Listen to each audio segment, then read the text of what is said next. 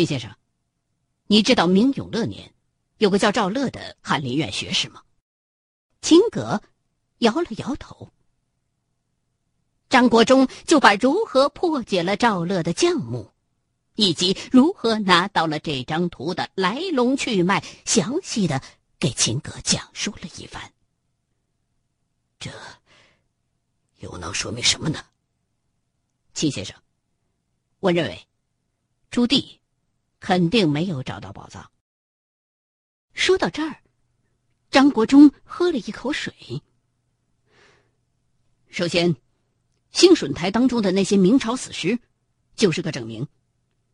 这件事儿，如果朱棣真的知道，就应当是属于宫廷级别的绝密，肯定不会派大队人马前去挖宝藏。所以，死在兴顺台的那些人，应该是朱棣十分信任的人。可是，却一直到现在都没有人给他们收尸。这说明，至少朱棣在位的年代里。兴顺台并没有被破坏。那那块明朝的长城又是怎么回事？秦葛的眼神当中微微的放出了一丝光芒。首先，朱棣派人冒闯赞龙镇，肯定是以失败告终的。兴顺台的那两具死尸，很可能就是朱棣最先派出的冒失鬼。说到这儿。张国忠又看了看手中的那幅古地图，而那个赵乐，既然懂得众阁教早就已经绝传了的帖文，想必他就是朱棣手下专门研究这个赞龙阵的高人。他死之前，很可能已经在赞龙阵的破法上有了很大的突破。至少在现在看来，赵乐已经破掉了那个定落台。但是，距离破整个赞龙阵，他始终只差这一步。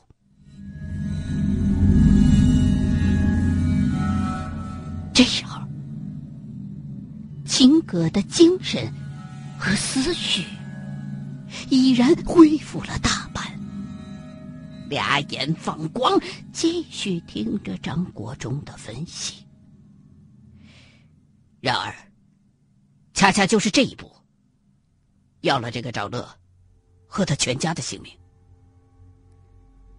朱棣身为九五之尊，却穷其八方易事，竟然始终没能让自己在有生之年亲眼目睹传国宝玺。朱棣是个极其自私自负的人，他不会允许自己种树，别人摘果这种事情发生。所以，在感觉到。他自己大限将至的时候，就把朝鲜人进贡的镇墓长畅摆进了被自己下令破过的这个定落台，而且治了赵乐的罪，要跟赵乐一块儿把这个秘密带进坟墓。而且因为赵乐是个高人，为了防止他耍花招，所以朱棣又在赵乐的墓上下了降书，还把他的家人全部砍头。以避免这个秘密的泄露。说到这儿，张国忠指了指老刘头临摹的这幅古地图。可是，朱棣万万没有想到，这个赵乐临死的时候，竟然还留了这么一手。那，你怎么能够肯定，宝藏在明朝以后？依然没有被破坏呢。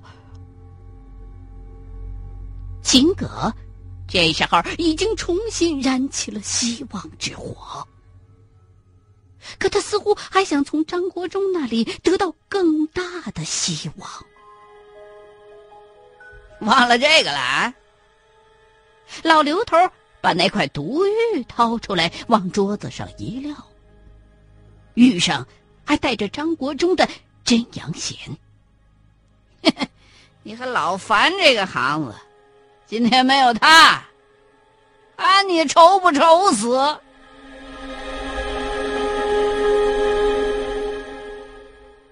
秦先生，据你所说，这块玉是清朝的时候被盗出来的。实际上，这也正说明了直到清朝，在龙镇的九座镇台，仍然至少还有一个台没有被破。说出这个结论的时候，张国忠自己也有一种暗暗的渴望。他也希望能够找到一座没破的镇台，以此来证明那个宝藏还在。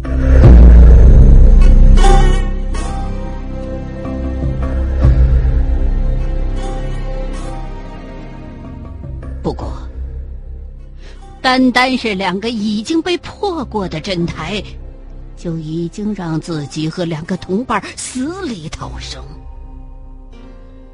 倘若真的还剩下有原装的镇台，自己能应付得了吗？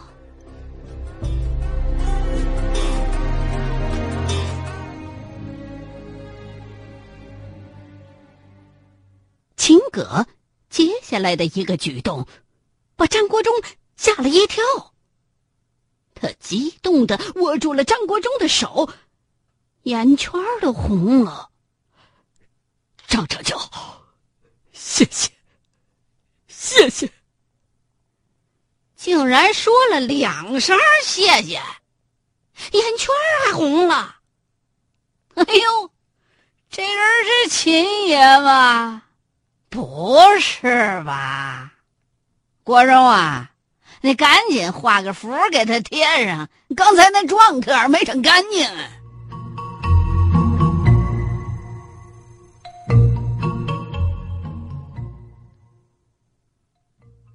在眼前的情况来看，斩龙阵的威力似乎远远超出了他们的想象。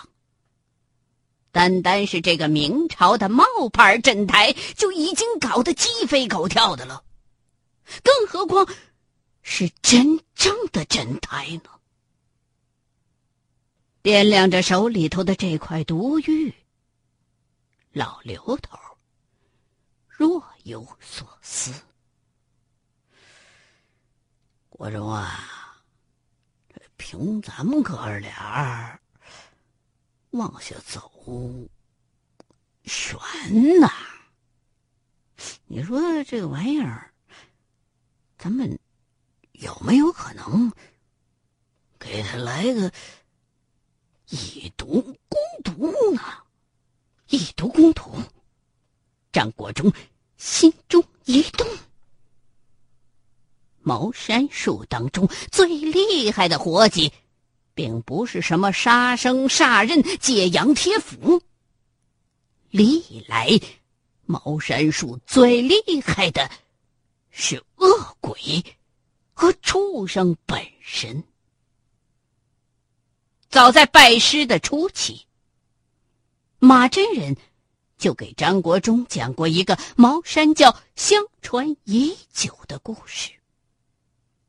按照现在的话说，应该叫做经典案例。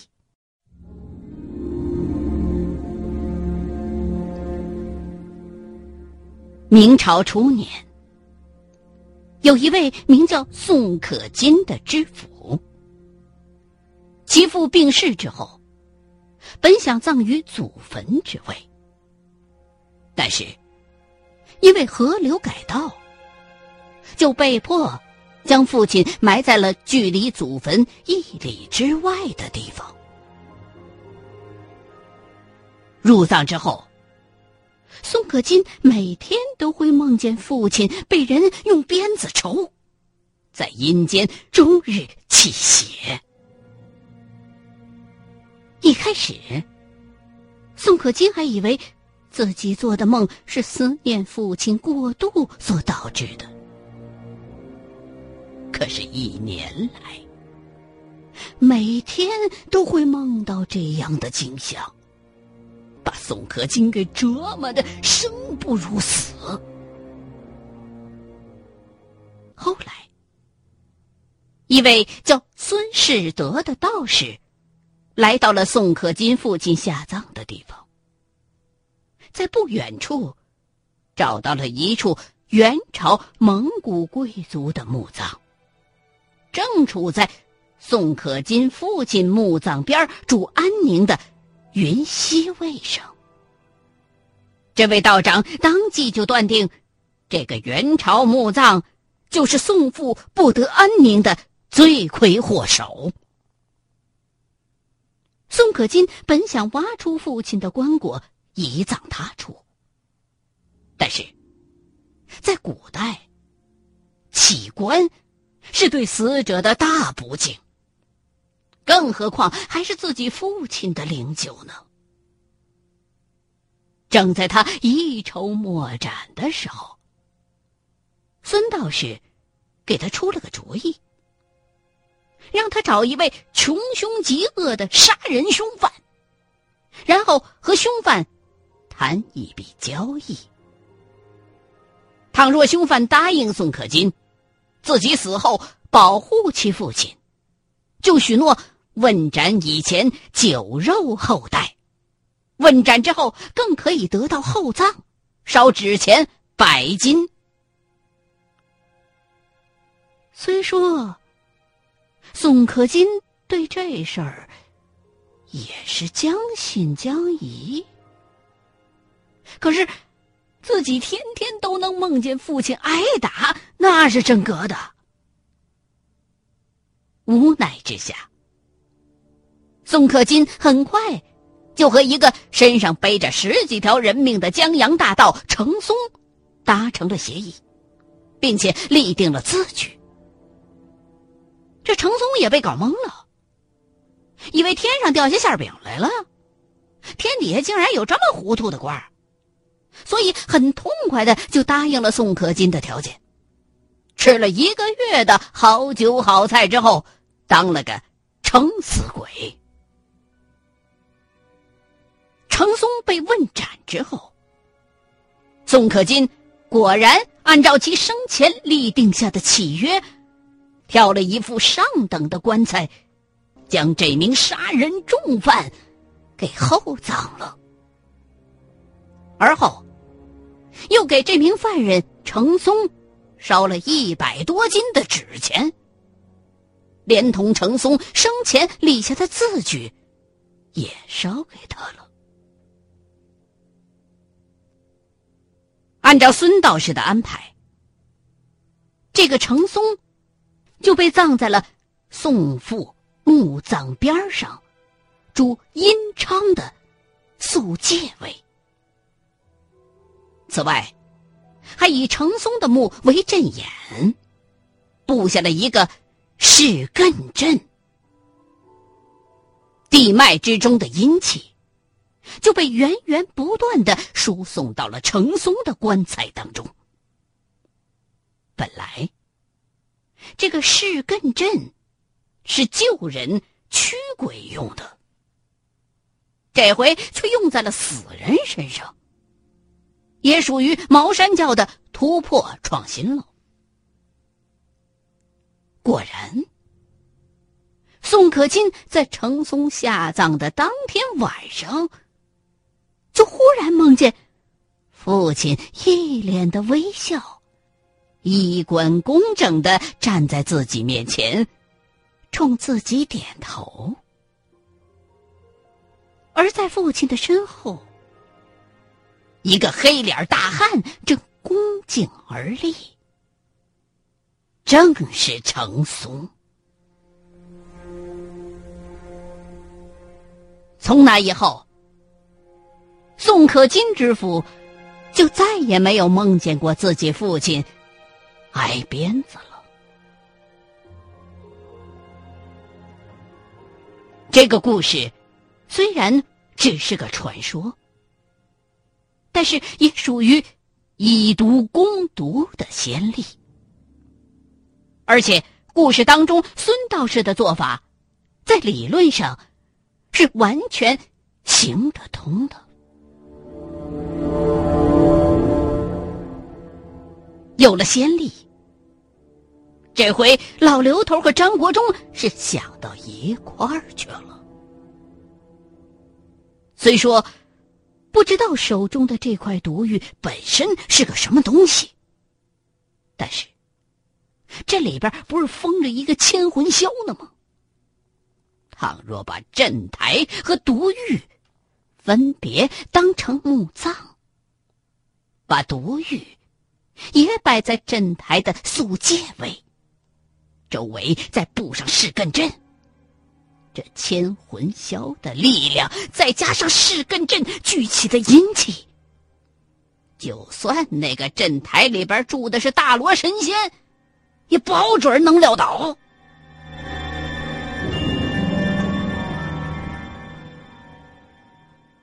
现在，最重要的问题就是如何能让这两种东西打起来。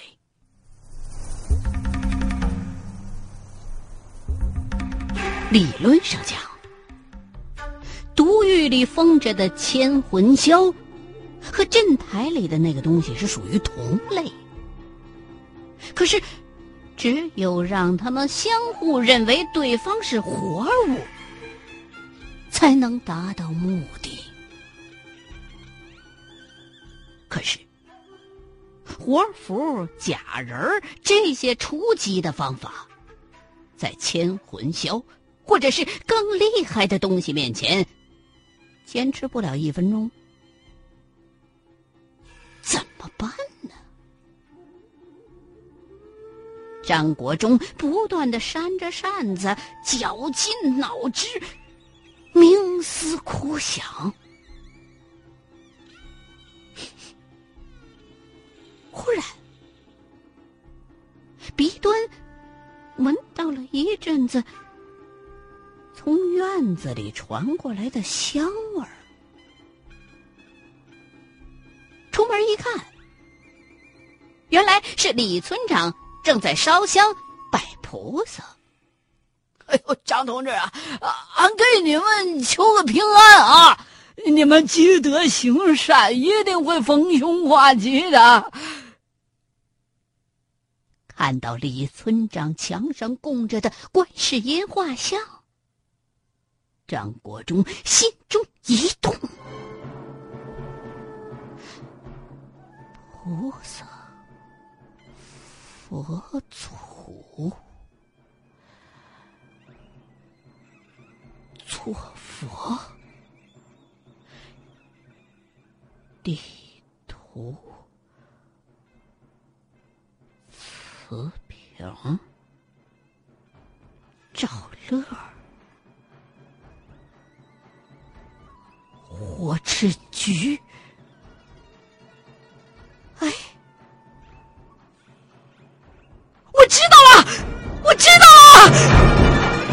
就像当初在李村看出美帝一样，张国忠大叫着出了屋。正在睡觉的老刘头抄着刀就坐起来了：“咋呀？谁又冲上了？”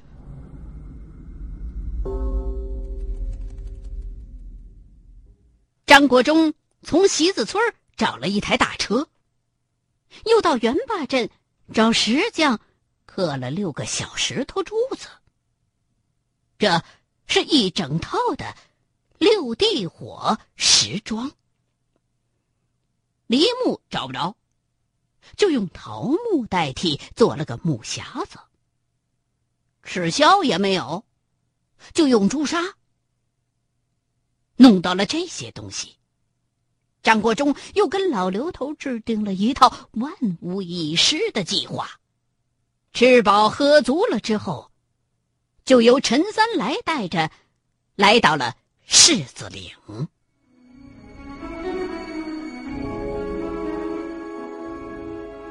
柿子岭是一个小山峰，地势异常的险要。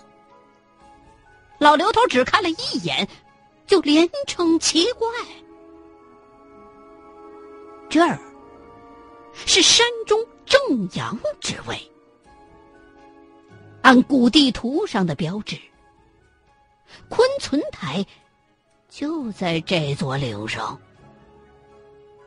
可是，当三个人进了昆存台之后，彻底傻了。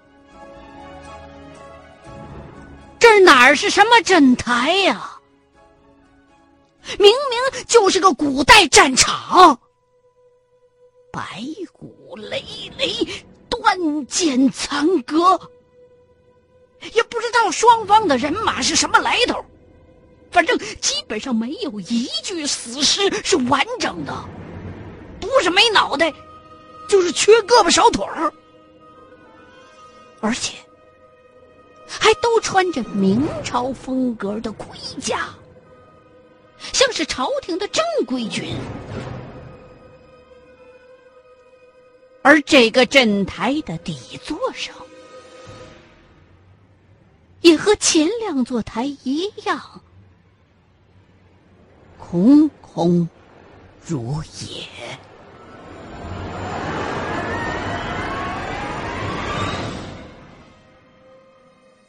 秦葛又郁闷了。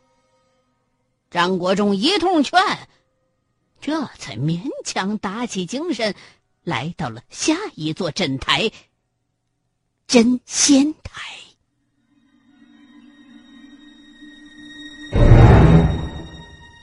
真仙台和兴顺台一样，修在一座溶洞里，离昆存台只有五里地不到，是两座距离最近的镇台。老刘头在这座镇台附近又布了个窥天阵。镇子当中的黄旗子纹丝儿没动，于是一行人就从一个细洞口钻了进去。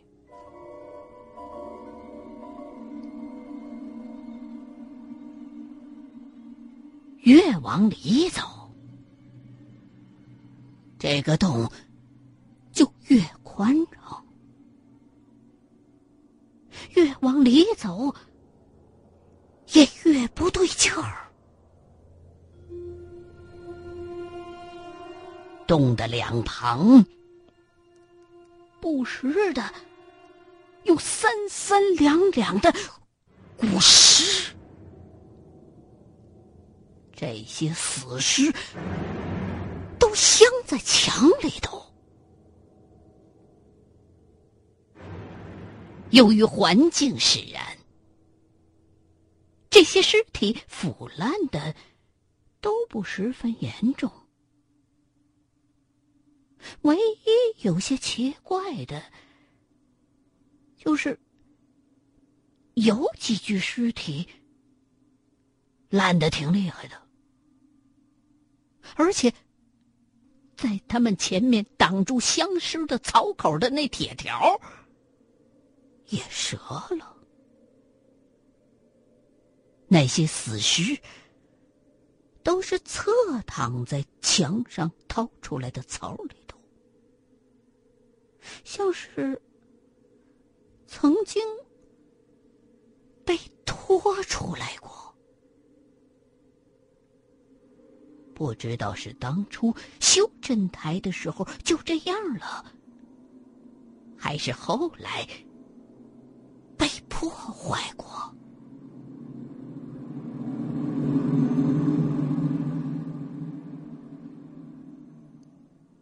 秋训？怎么到了五代还有这玩意儿？老刘头噌的一声拔出了匕首，